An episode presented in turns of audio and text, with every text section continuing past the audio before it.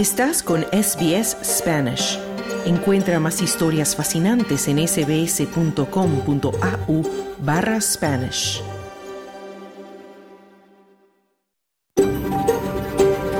SBS, a world of difference. You're with SBS Spanish on mobile, online and on radio. Estás con SBS en español, en tu móvil, por internet, en tu radio. Hola, ¿qué tal? Muy buenas tardes y bienvenido a SBS Audio Australia en Español. Mi nombre es Esther Lozano. Este lunes 26 de febrero de 2024 te saludo desde nuestros estudios en el norte de Sydney, en la tierra tradicional del pueblo Camaragal. Y desde el centro de Melbourne, tierra tradicional del pueblo Burungeri, Camilo Montoya Yepes con las noticias. En SBS Spanish reconocemos la conexión continua e inquebrantable de los pueblos aborígenes y de los isleños del estrecho de Torres con sus tierras. Este fin de semana se han cumplido dos años de la invasión rusa a Ucrania, lo que se considera el mayor asalto a un Estado europeo desde la Segunda Guerra Mundial. Hablaremos de las cifras que hasta ahora deja esta catástrofe y de las personas que la sufren, sobre todo los 10 millones de ucranianos desplazados. Te traeremos el testimonio de una ucraniana en España que está ayudando a sus compatriotas refugiados en Madrid. Hablaremos del problema creciente de la violencia doméstica en Australia y cómo un nuevo programa del Gobierno va a intentar mejorar la atención a las víctimas.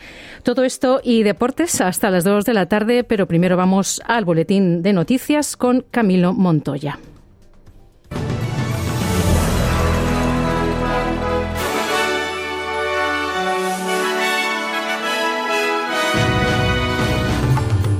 Australia impone sanciones a guardias penitenciarios rusos tras la muerte del opositor Alexei Navalny.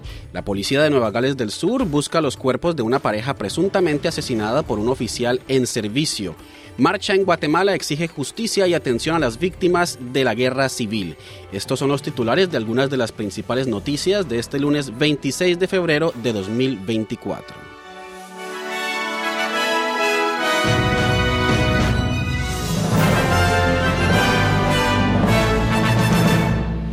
Y empezamos con noticias nacionales porque Australia ha impuesto sanciones financieras y prohibiciones de viaje a siete funcionarios penitenciarios que el gobierno federal cree estuvieron involucrados en el maltrato del líder opositor ruso Alexei Navalny, quien murió el pasado 16 de febrero en una prisión de ese país. El viceprimer ministro Richard Marles y el ministro adjunto de Asuntos Exteriores Tim Watts han emitido un comunicado conjunto confirmando las sanciones. Afirman que estas medidas son el siguiente paso en los esfuerzos de Australia para responsabilizar a aquellos involucrados en lo que han descrito como, abro comillas, graves violaciones de los derechos humanos del señor Navalny, cierro comillas.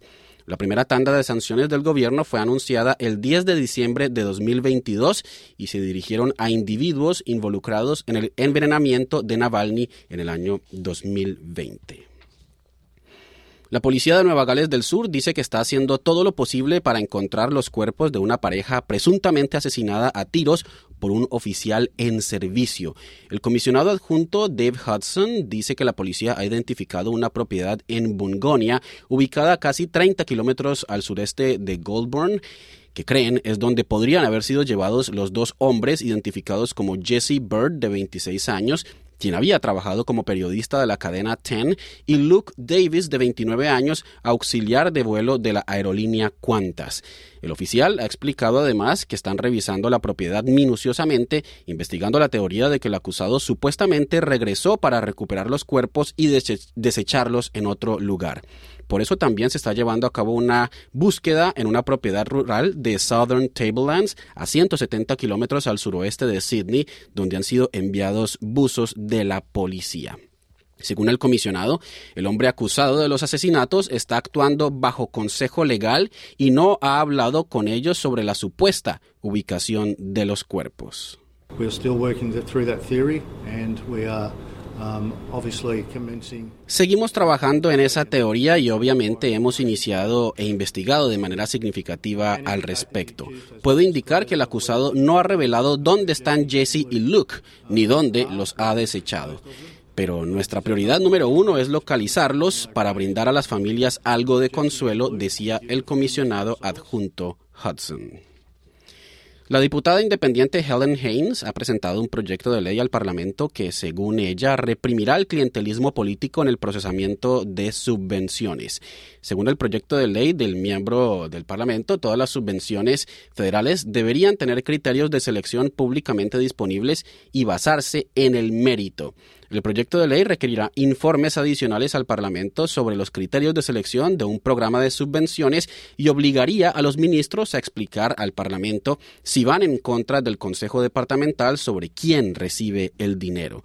Haynes afirma que el clientelismo político no debería permitirse como una característica de la política.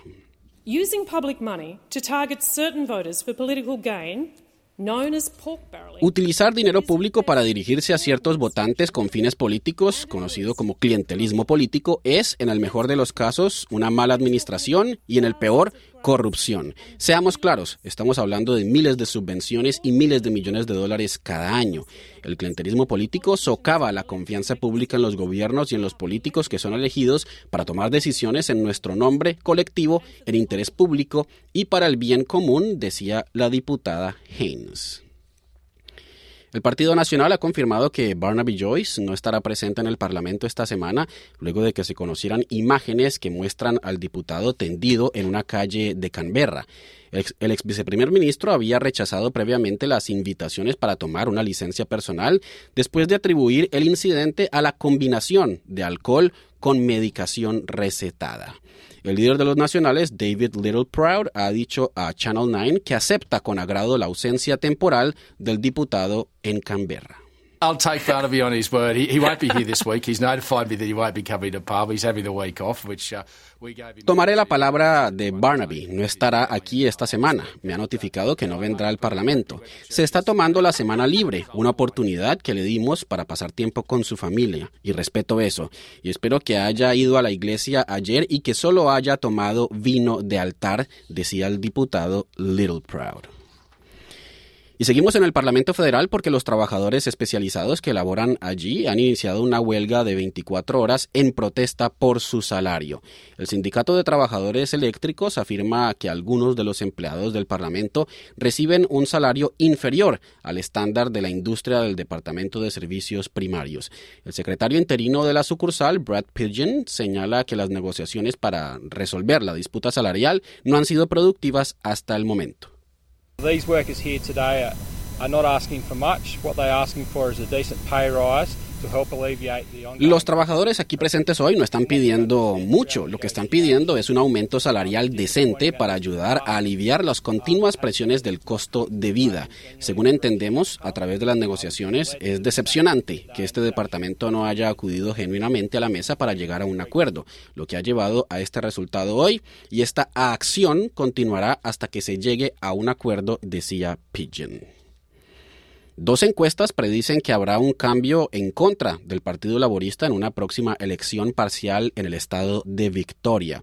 El monitor político Resolve de los periódicos de la empresa Nine y el News Poll del diario The Australian indican que el laborismo ha perdido parte de su ventaja en el voto primario en Dunkley, un escaño en Victoria ocupado por la diputada laborista Peter Murphy hasta su fallecimiento por cáncer de mama el año pasado.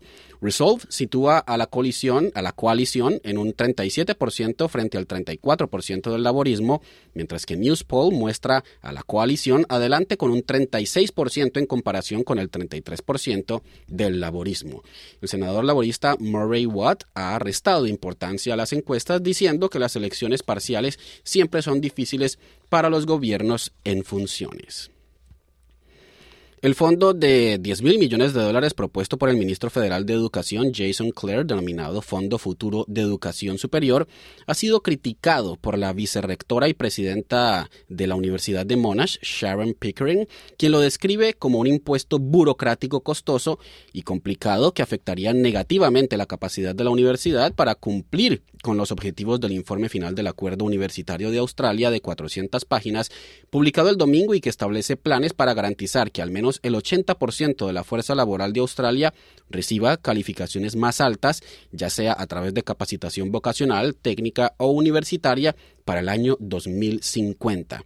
Otros líderes universitarios, como el vicerrector de la Universidad de Sydney, Mark Scott, también han expresado preocupaciones similares calificando la redistribución de ingresos como un impuesto a la riqueza.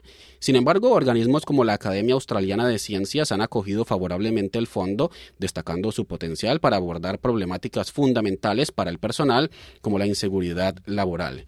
Mientras el ministro de Educación Jason Clare mantiene una postura abierta sobre la posibilidad de establecer el fondo, se están considerando las 47 recomendaciones adicionales del acuerdo para aumentar el acceso a la educación universitaria, incluida la ampliación de la matrícula de estudiantes de comunidades subrepresentadas y la creación de más oportunidades laborales en áreas relevantes de estudio. Noticias del continente americano, sobrevivientes y familiares de las víctimas de la guerra civil en Guatemala, que tuvo lugar desde 1960 a 1996, marcharon en Ciudad de Guatemala para conmemorar el Día Nacional de la Dignidad de las Víctimas del Conflicto Armado, exigiendo atención del nuevo gobierno liderado por el presidente socialdemócrata Bernardo Arevalo. Los manifestantes, principalmente indígenas, llevaron flores, cruces de madera y fotografías mientras pedían justicia por los, desaparecidos y atención a sus derechos. El informe Memoria del Silencio de la Comisión del Esclarecimiento Histórico, auspiciado por la ONU, ha responsabilizado al Estado, principalmente al ejército, del 93% de las violaciones de derechos humanos durante la guerra civil, que dejó unos 200.000 muertos y desaparecidos, muchos de ellos en masacres cometidas por militares en comunidades indígenas. Los sobrevivientes y líderes de derechos humanos instaron al nuevo gobierno a crear programas integrales de atención y búsqueda de personas desaparecidas, destacando la oportunidad de reconstruir el camino hacia la paz tras años de lo que ellos mismos han denominado como negligencia por parte de los gobiernos anteriores de derecha.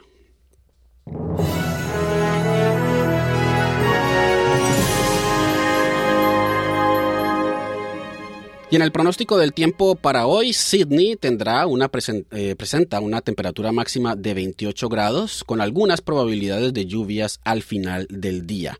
Melbourne una máxima de 21 grados con cielo parcialmente nublado. Brisbane una temperatura máxima de 32 grados con posibles lluvias. Perth una máxima de 32 grados con día soleado. Adelaide una máxima de 29 grados con cielo parcialmente nublado. Hobart, una temperatura máxima de 21 grados con cielo parcialmente nublado. Canberra, la capital del país, una temperatura máxima de 31 grados con cielo mayormente nublado. Y Darwin, una temperatura máxima de 32 grados con algunas lluvias y posible tormenta. Hasta aquí el boletín de noticias. Te invitamos a seguir en la sintonía de SBS Audio Australia en español. Mañana, otro boletín a la una.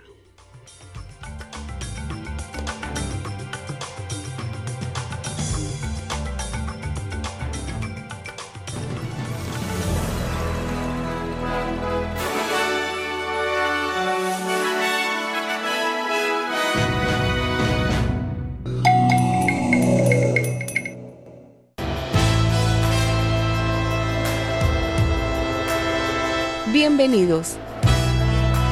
Aquí comienza SBS Audio. Australia en español. Muy buenas tardes y bienvenidos al programa de hoy. Es un gusto compartir contigo este rato de la tarde. Este lunes 26 de febrero del 2024 Vamos a abordar el creciente problema de la violencia doméstica en Australia y cómo un nuevo programa del Gobierno va a intentar mejorar la atención a las víctimas con la ayuda de líderes comunitarios de las comunidades multiculturales. Te contaremos los detalles. Te actualizaremos también lo último en deportes con las Matildas de vuelta en Melbourne para el partido de esta semana con el que confirmarán su paso a las Olimpiadas de París. Pero primero, este fin de semana se cumplieron dos años de la invasión rusa a Ucrania. El 24 de febrero del 2022, Rusia inició lo que se considera el mayor asalto a un Estado europeo desde la Segunda Guerra Mundial. Soy Esther Lozano y esto es SBS Audio Australia en Español.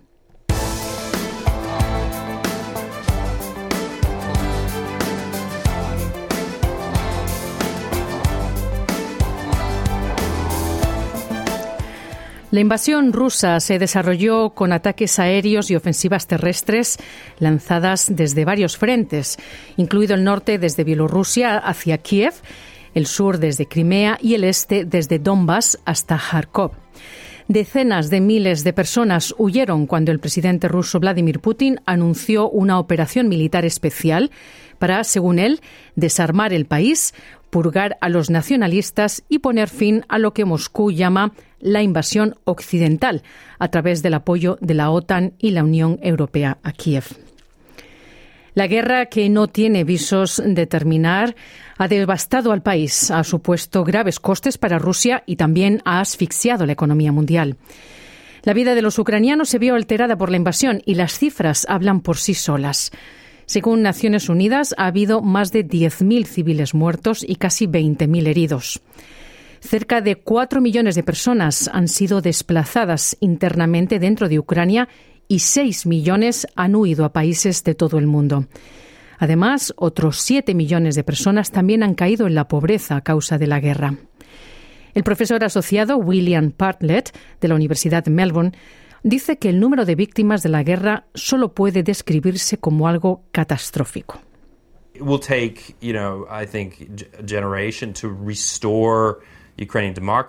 Se necesitará, creo, una generación para restaurar la democracia ucraniana, para reconstruir su economía y para reconstruir el aspecto humano de la vida, la calidad de vida en Ucrania, después de esta invasión catastrófica.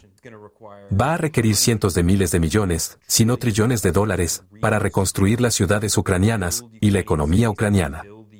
Según algunas estimaciones, Ucrania ha perdido casi 10 millones de personas que se han ido. Era el profesor Bartlett de la Universidad de Melbourne. Tras meses de bombardeos rusos, la factura de daños a Ucrania ha alcanzado al menos los 155.000 millones de dólares, según la Escuela de Economía en Kiev. Casi 250.000 viviendas han sufrido daños o han sido destruidas, así como miles de escuelas e instalaciones médicas.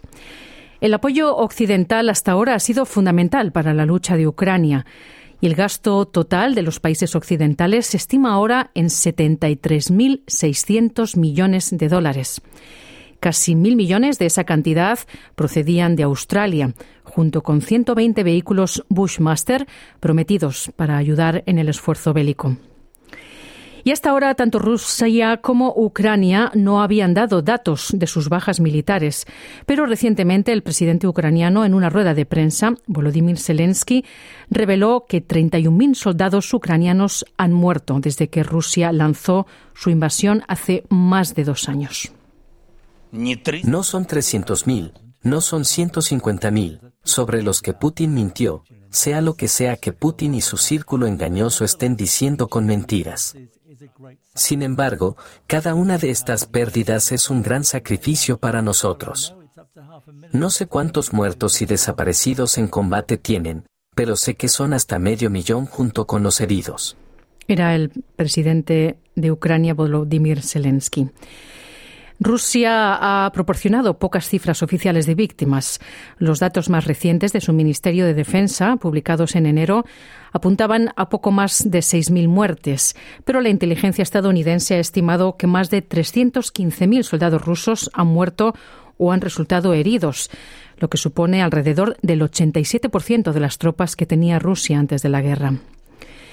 Zelensky ha depositado su confianza en un nuevo paquete de ayuda militar y financiera de Estados Unidos por valor de 60.000 millones de dólares, que está actualmente bloqueado por los republicanos en el Congreso estadounidense. Él dice que Ucrania necesita que la decisión se tome dentro de un mes, después de que su ministro de Defensa, Rustan Umerov, afirmara que solo la mitad del apoyo occidental prometido a Ucrania estaba llegando a tiempo y está amenazando este atraso las operaciones militares y la vida de los soldados. Y el presidente ruso, Vladimir Putin, aprovechó la víspera del aniversario de su invasión lo que es en Rusia la fiesta del defensor de la patria el 23 de febrero, aprovechó para felicitar a las tropas, prometiendo un mayor rearme y una modernización. Putin dice que Rusia se adentrará más en Ucrania para aprovechar su éxito tras la caída reciente de Avdiivka.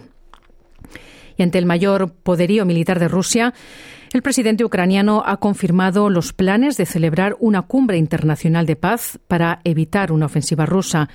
Él dice que los planes se van a elaborar en Suiza de acuerdo con su fórmula de paz de 10 puntos y se presentarán a los delegados del presidente ruso en una cumbre posterior. Zelensky espera que esto ofrezca la oportunidad de una paz justa y el fin de la guerra.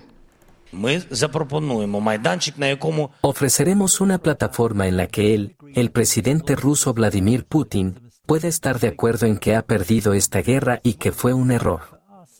Un gran error que para él puede parecer pequeño, pero para nosotros es una tragedia. Y, por supuesto, es una tragedia para todo el mundo democrático.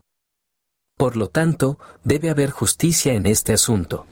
Era Zelensky, el presidente ucraniano.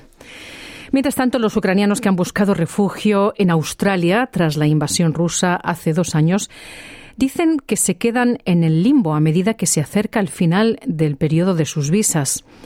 Desde febrero del 2022, 13.500 ciudadanos ucranianos han llegado a Australia con casi 4.000 personas con visados humanitarios temporales. Es una cifra baja en comparación con los más de 6 millones de refugiados ucranianos que se refugian en todo el mundo. Cuando comenzó la guerra, el gobierno federal de Australia dijo que había otorgado más de 8.600 visas, en su mayoría temporales, que duran tres años, pero con las que enfrentan limitaciones. Ese es el caso de la ucraniana Irina Sayets, una refugiada que se enfrenta a las limitaciones de tener un visado temporal sin un camino claro hacia la residencia permanente. Ella dice que ha enfrentado desafíos para conseguir empleo y obtener un préstamo para su familia y que le resulta difícil hacer la transición a una opción de visa más estable.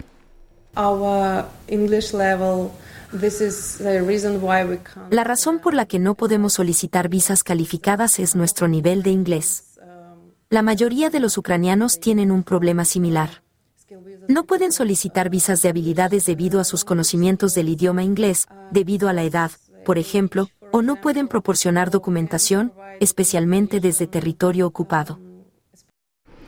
Era Irina Sayets, una refugiada ucraniana. El Gobierno federal ha respondido a estas preguntas y un portavoz del Departamento de Asuntos Internos ha dicho que darán prioridad a las solicitudes de visado de ciudadanos ucranianos y que prestarán especial atención a aquellos con los que llaman una fuerte conexión personal con Australia. Pues bien, estas dificultades no son diferentes de las que viven otros ucranianos que se establecieron en países europeos, como por ejemplo en España, que según cifras del Gobierno ha acogido a casi 200.000 personas desde el comienzo de la guerra. Un 61% son mujeres y un 31% de estas personas son menores. En SBS Audio hemos contactado con Natalia Bochan. Ella es una mujer ucraniana que reside en Madrid desde hace años y que creó la asociación Voluntarios por Ucrania para ayudar a sus compatriotas que llegaban huyendo de la guerra. Empecé preguntándola cómo está viviendo este segundo aniversario de la guerra.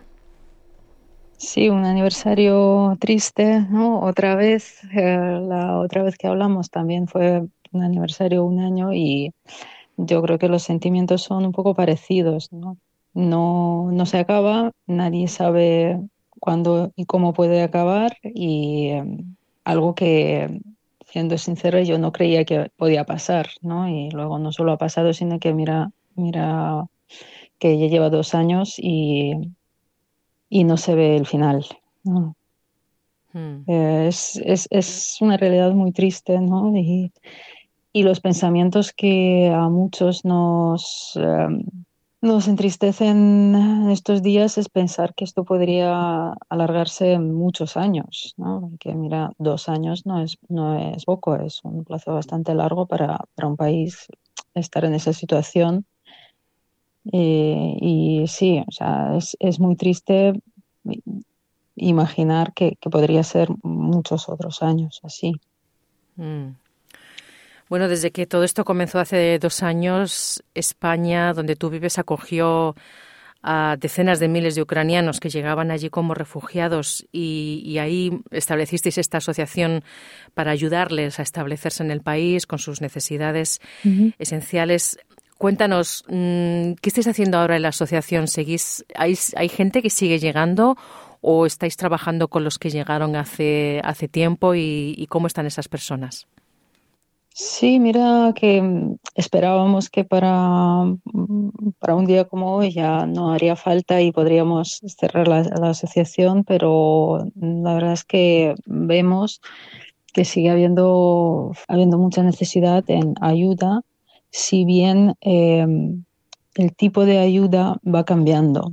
La mayoría de las familias llevan dos años, casi dos años en España y eh, están en diferentes niveles de integración. Muchas de las familias que siguen acudiendo a nuestro centro ya no necesitan tanto la ropa o el calzado que necesitaban hace dos años, ¿no? En primer momento, eh, y ni siquiera productos de aseo y tal que tanto se demandaban eh, hace dos años o hace un año incluso, sino que vienen a buscar apoyo emocional, vienen a buscar eh, comunicación, vienen a poder compartir sus sentimientos y sus pensamientos ¿no? y sus experiencias un poco. nos, nos vamos cambiando un poco más a un centro social, aunque seguimos dando mucho apoyo también económico, por así decirlo, seguimos apoyando familias con bebés que les falte dinero para pañales y para eh, leche de niños pequeñitos, de bebés y tal, y seguimos teniendo un número de familias que, que siguen necesitando apoyo con productos de alimentación porque con los ingresos que tienen pues no tienen suficiente pero cada día más vemos esa necesidad en un apoyo más emocional, psicológico, si, quieres, si lo quieres llamar.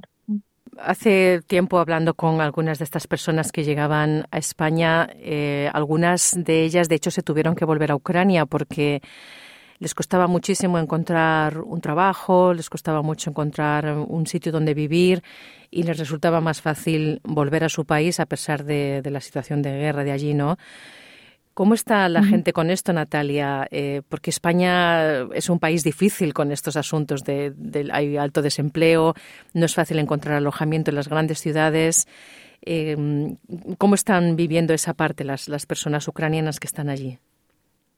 Sí, la verdad es que fácil no es, ¿no? Sobre todo porque, como sabes, el gobierno español, como muchos otros países, lanzaron el programa de acogida según el cual pues eh, se ayudaba eh, a las familias con alojamiento y eh, con alimentación.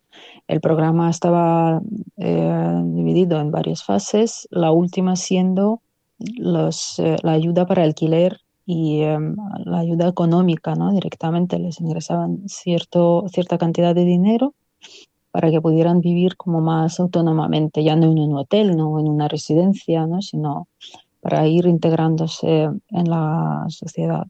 El programa de acogida estaba diseñado para durar 18 meses y a la mayoría se les está acabando ahora.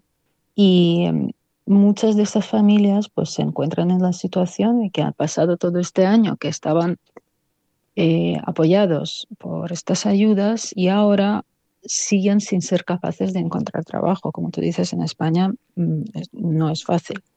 Entonces, se quedan sin ayudas y, no ven posibilidad de encontrar trabajo, por lo tanto no pueden seguir pagando el alquiler, no pueden seguir manteniendo a la familia y eh, algunas de estas familias pues la única opción que tienen es irse a Ucrania, efectivamente. Y sí que se han vuelto bastantes. Bien, al haberse visto en esa situación, pues no han encontrado otra salida. Hay muchos otros que sí que se integran aunque estuve viendo el otro día los datos, las estadísticas, de unos 190.000 ucranianos que tienen el régimen de protección temporal, que es el tipo de residencia que se les asignó, hay unos 25.000 que están eh, dados de alta en, eh, en, el sistema laboral, o sea que sí que han encontrado trabajo. Los que tienen ánimo de, de construir su vida aquí, ven su futuro aquí en España, sí que se esfuerzan más y eh, ya hablan bastante el idioma y pues saben moverse, saben buscarse la vida un poco, aunque no sea un trabajo permanente, pero sí que sí que se mantienen. Sin embargo, los que están siempre mirando a Ucrania, que tienen su familia, sus padres mayores, por ejemplo, en Ucrania, o, sus hijos, y siempre están esperando volver, pues no tienen estas ganas de aprender el idioma, no tienen esta, em, este espíritu, ¿no? esta actitud de integración y lo más probable es que se acabarán volviendo más pronto que, tarde. Mm. Al principio del, conflicto, de la guerra, mm, bueno, eh, nos llegaban muchas noticias de los españoles en concreto, ¿no? Y seguro que en otros países también, eh, acogiendo a estas personas, siendo generosos con ellos, haciendo donaciones. ¿Cómo está la situación ahora, Natalia, después de dos años? ¿Seguís viendo esa solidaridad del pueblo español o se ha diluido un poco? Se ha diluido bastante, sobre todo porque mm, ya no es novedad, porque hay otros conflictos que también demandan la atención y la solidaridad y, apoyo por parte de organizaciones benéficas, por, y por parte de las personas. Y también porque mm, la gente no puede estar ayudando durante mucho tiempo. Una cosa es un apoyo así puntual y es cierto que hace dos años pues había muchos españoles que, que abrieron las puertas de sus casas y acogieron a las familias, pero no pueden mantener a una familia más durante dos años. O sea, es, comprensible. Incluso el programa que teníamos, el programa Madrina, donde una familia española ayudaba a una familia ucraniana con bebés, pues también muchos, eh, muchos madrinas o padrinos nos han comentado que, oye, que no podemos seguir ayudando, ¿no? O sea, también tenemos nuestra familia, los precios suben y la vida sigue.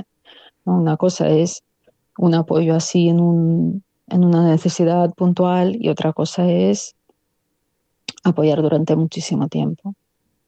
Eh, es verdad que a nuestro centro de ayuda pues, eh, siguen viniendo donantes y nos siguen ayudando. Eh, en, en, los supermercados donde recogemos algunos productos de alimentación, la gente sigue ayudando, sigue haciendo esas compras ¿no? puntuales de, de productos que les pedimos y de buena gana. Y, siempre están contentos de, poder ayudar y, vienen al centro y, o sea, no, no es que no tengamos ninguna ayuda y ningunos donantes, pero mucho menos que al principio, desde luego, mucho menos. entiendo que ahora mismo todos los ucranianos, pues mirando para atrás y tal, pensamos que lo único que queremos es que esto acabe y que nuestro país pueda ser reconstruido y, pueda continuar la vida más normal. Lo cierto es que hay muchos factores externos que, Ucrania no, no, tiene control sobre ellos, que influyen en los posibles resultados, en, en los posibles finales de, de, esta situación.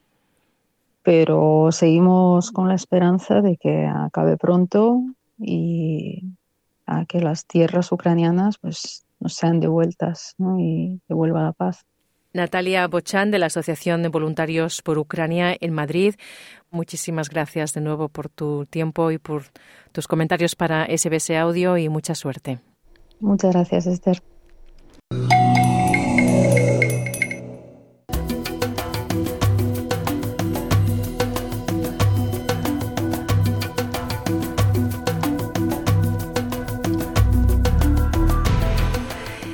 Comunitarios y religiosos de orígenes cultural y lingüísticamente diversos están en el centro de un nuevo programa de capacitación destinado a poner fin a la violencia doméstica, unos delitos cuyas principales víctimas son mujeres y niños.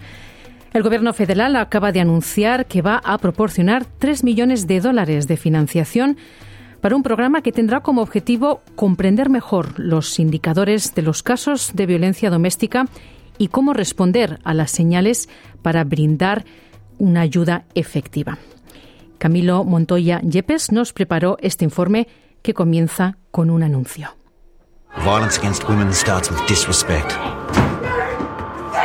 The excuses we make allow it to grow. Violence against women. Let's stop it at the start. La violencia contra las mujeres comienza con la falta de respeto. Las excusas que damos permiten que crezca. Violencia contra las mujeres. Detengámosla desde el principio. Durante años, anuncios como ese han estado enviando un mensaje importante, pero como lo explica la ministra federal de Servicios Sociales, Amanda Richworth, hay preocupaciones de que el mensaje no esté llegando a todos. Las mujeres de orígenes cultural y lingüísticamente diversos tienen más probabilidades de experimentar algún tipo de violencia doméstica o sexual. Por lo tanto, está claro que necesitamos apoyar mejor a estas mujeres para que accedan a la ayuda. También sabemos que existen barreras para que estas mujeres accedan a la ayuda. Podría ser desconfianza en el gobierno, vergüenza o, de hecho, una barrera lingüística. El gobierno federal ha prometido 3 millones de dólares para un nuevo programa de capacitación después de que la ministra se reuniera con líderes comunitarios y religiosos en el oeste de Sydney. El objetivo será proporcionar a esos líderes las herramientas para conectar a quienes enfrentan abuso con los servicios de apoyo existentes, así como aumentar el conocimiento y la comprensión sobre los indicadores de violencia doméstica. El programa se considera esencial para los líderes comunitarios y religiosos que a menudo son el primer punto de contacto para quienes experimentan abuso en comunidades multiculturales. Vidyadharan Sarma es el secretario del templo hindú Sri Karpaga Vinayagar y cree que es importante que esos líderes reciban las herramientas adecuadas para ayudar a su comunidad.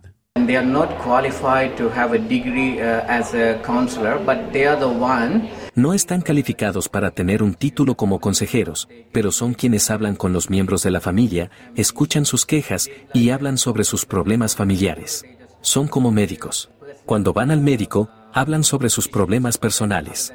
Además de sus problemas de salud física, dicen, mi hijo no está estudiando, está saliendo de fiesta vendrán y hablarán con el sacerdote y sentirán que su carga ha sido reducida. En promedio en Australia una mujer es asesinada por su antigua o actual pareja cada semana, mientras que dos de cada cinco mujeres han experimentado violencia desde los 15 años. En 2022 los gobiernos federal, estatales y territoriales se comprometieron a poner fin a la violencia contra las mujeres y los niños en una generación como parte de una estrategia nacional de 10 años. La cofundadora de la Alianza de Mujeres multiculturales, la profesora Supriya Singh, dice que cambiar esas estadísticas requerirá apoyo desde la base, porque actualmente es difícil encontrar financiamiento. What you have is a few organizations very heavily funded. Lo que tiene son algunas organizaciones muy financiadas y muchos pequeños servicios culturalmente sensibles que en realidad están luchando por financiamiento para mantener sus oficinas. Algunos de ellos han tenido que cerrar incluso cuando estaban proporcionando servicios muy necesarios. Pero la ministra Richworth dice que está segura de que esta iniciativa es diferente.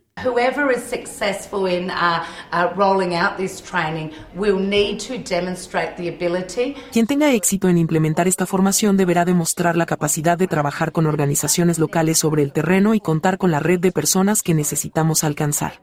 Por supuesto, queremos llegar a los líderes religiosos y comunitarios a los que tanta gente acude en busca de consejo. Eso podría ser consejería sobre relaciones, crianza de los hijos o simplemente para recibir consuelo.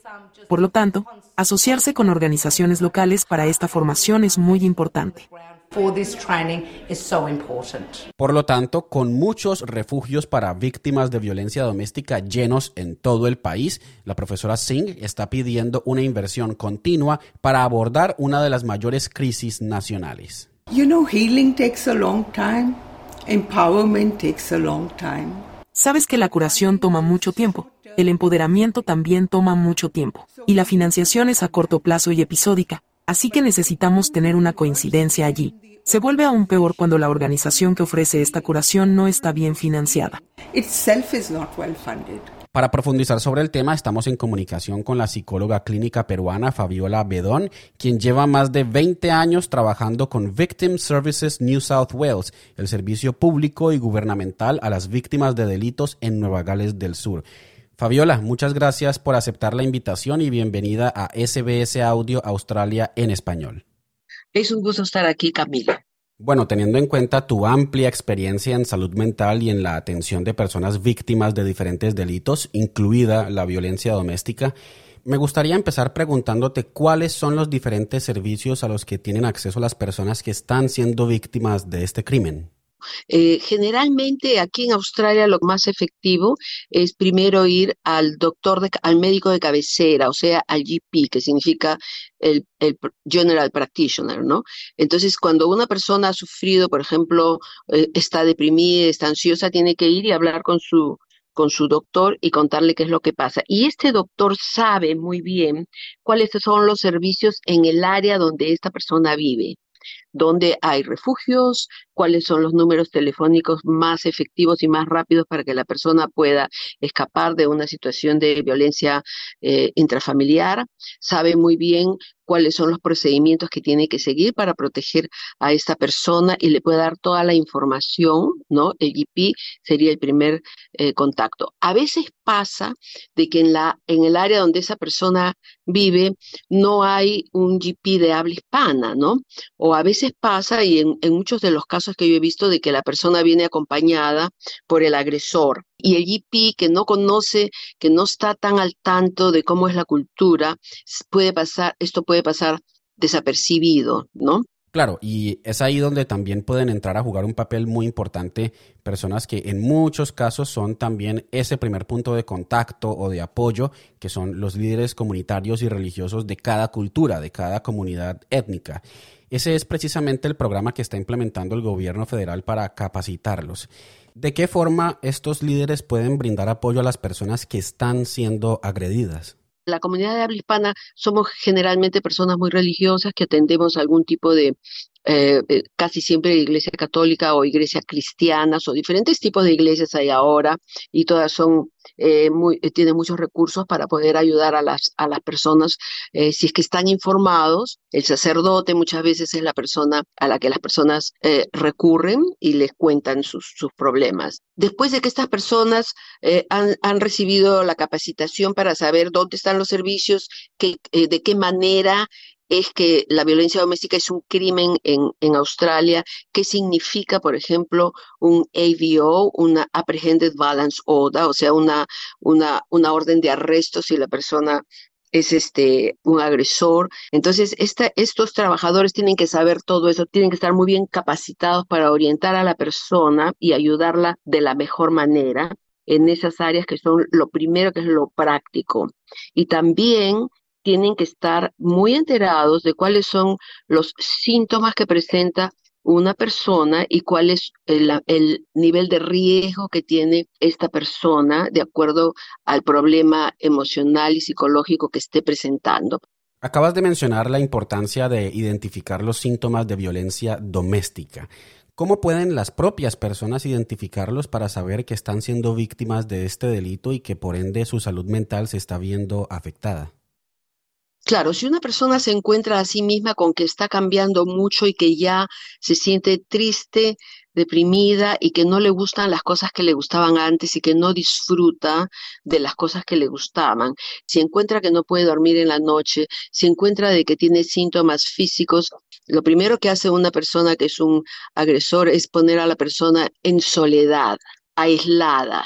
Entonces tiene que preguntarse a sí misma, ¿qué me está pasando? Esta no soy yo, cómo era yo hace eh, cinco años, hace tres años, hace dos años, etcétera, ¿no? Porque la persona presenta eh, un problema de ansiedad inmediatamente, porque es una respuesta que da nuestro organismo cuando nos sentimos en una situación de, de peligro. La violencia doméstica tiende a escalar. Si este problema se resuelve lo antes posible, la persona tiene un mejor pronóstico para poder superarlo y regresar a su vida normal. Si la persona continúa teniendo este tipo de problema y pasa mucho tiempo, puede desarrollar un desorden de pánico, ¿no? Que ya sería un desorden de estrés postraumático. Fabiola, la violencia doméstica es una problemática importante en Australia y ha venido creciendo no solo en el país, sino también en el resto del mundo. En tu opinión, ¿por qué se ha presentado este aumento? Claro, este problema siempre ha existido en todo el mundo, pero aumentó enormemente en las estadísticas también de todo el mundo después de la pandemia. Cuando hay más estrés, aumentan los niveles de conflicto. por el espacio pequeño, por la frustración. Estamos pasando por una época en la cual hay más ansiedad. Entonces es muy importante que los servicios ayuden a poder enseñar a las personas cómo manejar esa ansiedad. Por último, me gustaría preguntarte qué consideras necesario para que este programa con líderes comunitarios y religiosos tenga éxito y logre brindar una ayuda efectiva. Claro, aquí en Australia la cosa funciona de esta manera. El, gobierno da, hace una inversión que no es muy grande de, dinero y se lo entrega a una organización que, que, ha presentado un plan de trabajo diciendo que tienen ciertos goles que cumplir para resolver determinado problema. Y después de eso viene una evaluación del proyecto y tiene que haber una evidencia contundente de que funcionó. Y si funcionó, entonces ellos van a invertir en que esto continúe. Ahora, para que funcione, hay que capacitar a los líderes religiosos, a las entidades comunitarias, a las personas que son primer contacto.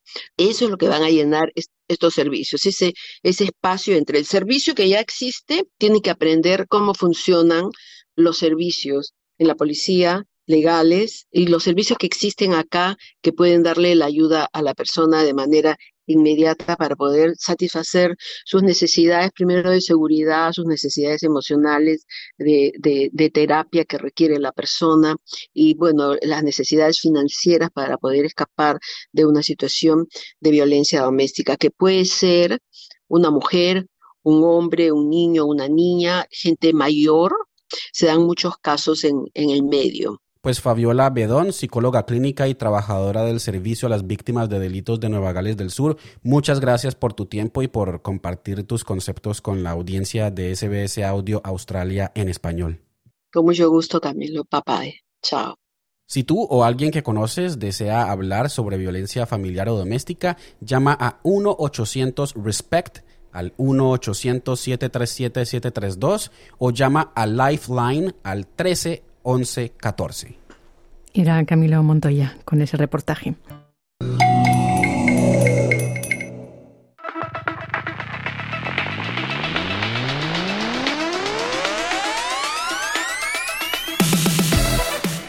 Ya estamos en tiempo de deportes y ya está con nosotros en la línea nuestro compañero Juan Moya. Hola Juan. ¿Qué tal? Buenas tardes. Buenas tardes. Vamos a empezar hablando de las Matildas que ya están de vuelta en Melbourne y parece que, bueno, que se van a las Olimpiadas de París, ¿no? Así es.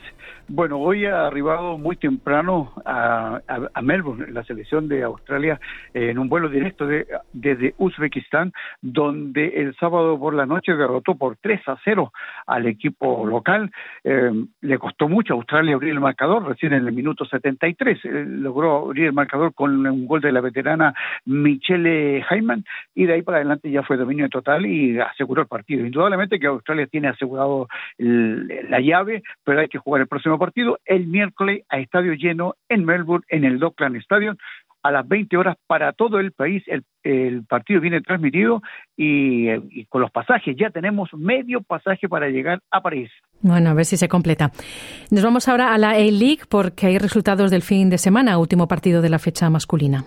Claro, hubo ayer dos partidos, Newcastle Jets empató con MacArthur 2 a 2 y en el último partido de la fecha eh, Melbourne Victory cayó frente a Central Cold Mariners por un gol a cero con un gol de autogol. Eh, en todo caso, Wellington es el puntero de la A-League con 37 puntos, seguido de los Marines, que ahora suman 34 puntos y están eh, demostrando que tienen un fútbol muy contundente y por qué son los campeones del año pasado. Nos vamos ahora a Estados Unidos porque se está jugando allí la Copa de Oro Femenina. Claro, y en el grupo C, en la Copa de Oro Femenina, eh, Canadá derrotó por 4 a 0 a Paraguay. Con este resultado, Canadá ya se clasificó a los cuartos de final, al igual que Brasil en el grupo B y Estados Unidos en el grupo A. Mañana, partido fundamental para Argentina, debe de golear a República Dominicana y Estados Unidos derrotar a México y ver cuál de los dos, o México o Argentina, clasifican a la siguiente ronda. Muy bien. Y nos vamos ahora a Latinoamérica. Allí tenemos resultados de las ligas de este fin de semana. El Santos Laguna eh, derrotó en el último partido de la, de la octava fecha en el fútbol mexicano a Mazatlán. Con este resultado se aleja un poco del, del, fondo de la tabla de posiciones y Cruz Azul con Pachuca son los punteros del campeonato. Por su parte, en Chile eh, se jugó la segunda fecha y en la ciudad de Rancagua, en el estadio El Teniente, O'Higgins de Rancagua derrotó a Colo Colo por un gol a cero y Cobresal en la ciudad de El Salvador, en el norte de Chile, empató 2 a 2 con Unión Española. O'Higgins es el único puntero del fútbol, eh, el fútbol chileno con seis puntos. En Argentina hubo eh, fútbol y partidos clásicos, derbis. El River Plate no pudo en el Monumental derrotar a Boca Juniors, empataron 1-1. Por su parte, en La Plata, Gimnasia empató 0-0 con estudiantes y en la ciudad de Rosario, Rosario Central, dejó lágrimas a Newell porque los rotó por un gol a cero. Bueno, nos vamos ahora al motociclismo porque allí en Victoria, en Phillip Island, se está corriendo un campeonato de Superbike. Cuéntanos. Claro, el campeonato Superbike y el campeonato mundial. Eh, se, se corrió el fin de semana y las dos carreras que hubo que dan puntaje, Alex Lewis fue el ganador de las dos carreras, es un británico que conduce una Kawasaki y en la última carrera, ayer día domingo, tuvo que hacer fallo fotográfico porque fue por centésimas de segundo que derrotó al español al español Álvaro Bautista. Con estos resultados, Alex Lewis eh, suma 50 puntos, eh, es el puntero de la, del Campeonato Mundial de Superbike y en el quinto lugar está Álvaro Bautista con 27 puntos que conduce una Ducati y es el campeón defensor de la temporada 2023. Muy bien, nos vamos ahora al tenis, está el abierto de Dubai femenino. Claro, y Yasmin Paulini derrotó en la final a la rusa Anna Kalinkaya por 4-6, 7-5-7-5 y con esto suma su segundo título en su carrera deportiva y su primer Master 1000 femenino. Increíble, muchos años jugando tenis, pero ahora ha dado el batatazo porque no estaba dentro de las favoritas y ha ganado en Dubai el abierto femenino. Excelente. Y hay otro abierto que se está jugando en Río de Janeiro, esta vez masculino. Claro, con, en Río y con final Argentina. Sebastián Baez derrotó a su compatriota en Mariano Nabone por 6-2-6-1 y es el nuevo campeón del abierto de Río de Janeiro. Suma su quinto título. Nabone dio la gran sorpresa porque venía de las clasificaciones y llegó a la final. Muy bien. Y también hay otro abierto en México, Los Cabos. En Los Cabos, efectivamente, y, gran alegría para el tenis eh, australiano porque Jordan eh, Thompson de eh, jugando su eh, décima primera temporada en tenis, 11 años jugando tenis, no había ganado nunca un torneo ATP. Lo logra en México, en Los Cabos, derrotando nada menos que a Casper Ruth por 6-3, 7-6 y así celebra su primer trofeo en el, tenis, en el tenis profesional. No está mal. Y seguimos en el continente porque esta semana comienza el ATP de Chile y también de México. En México y Chile todos están preparando porque comienza mañana el ATP de Chile con muchos jugadores sudamericanos, pero en México estarán los, los, grandes eh, eh, eh competidores del tenis. Eh, Alex de Miña, Miñaur estará presente, al, igual que Tsitsipas, el griego. Eh, Casper Ruth también viaja a México a participar en, la competencia, por lo tanto, desde mañana lo mejor del tenis se concentra en Chile y en México. Y nos vamos ahora al ciclismo y a una carrera que se ha hecho en Galicia, en España, que se llama O Gran Camino. Y ahí, ahí ha habido, bueno, el, el campeón del Tour de Francia está dominando efectivamente dominó la, la, competencia de cuatro, cuatro etapas, ganó tres etapas, mucho frío, mucho viento, mucha lluvia. La última etapa, que se terminaba en el monte Aloía, en Tui, se tuvo que recortar producto de las condiciones eh, del tiempo con viento, lluvia y frío. Dominó la carrera, llegó en solitario de cuatro etapas gana tres en su mejor forma, su primera carrera de la temporada, Jonas Vingegaard se queda con el, trofeo O Gran Camino. Eh, segundo terminó Lenis Martin de Francia y tercero, muy buena noticia, Egan Bernard de Colombia, eh, que también ha ganado el Tour de Francia. Eh, han tratado primero, segundo y tercero y eso indica que la competencia que recién comienza a esperar qué lo va a pasar en el resto de la temporada. Y terminamos rápidamente con otra noticia de ciclismo, una ciclista chilena que ha llevado a la Federación del país a los tribunales. Claro, Aranza mm, Villalón, eh, ella es la que está mejor clasificada en el ranking del ciclismo chileno. La, el Comité Olímpico Internacional tiene un ranking para clasificar a las Olimpiadas. Por lo tanto, ella eh, era la número uno, pero la Federación de Ciclismo cambió las reglas e indicó que, que en el Panamericano de mayo de este año se iba a elegir la representante chilena. Ella fue a la Corte, a la Corte Suprema de Santiago, y la Corte Suprema de Santiago le dio el favor a ella porque las reglas están establecidas. Fue una decisión unilateral de la Federación de Ciclismo, por lo tanto la, eh, le ha dado respaldo que ella va a representar a Chile en las próximas Olimpiadas de París. Muy bien, pues muchas gracias Juan por toda la información deportiva. Buenas tardes, buena suerte. ¿Quieres escuchar más historias como esta? Descárgatelas en Apple Podcasts, Google Podcasts, Spotify o en tu plataforma de podcast favorita.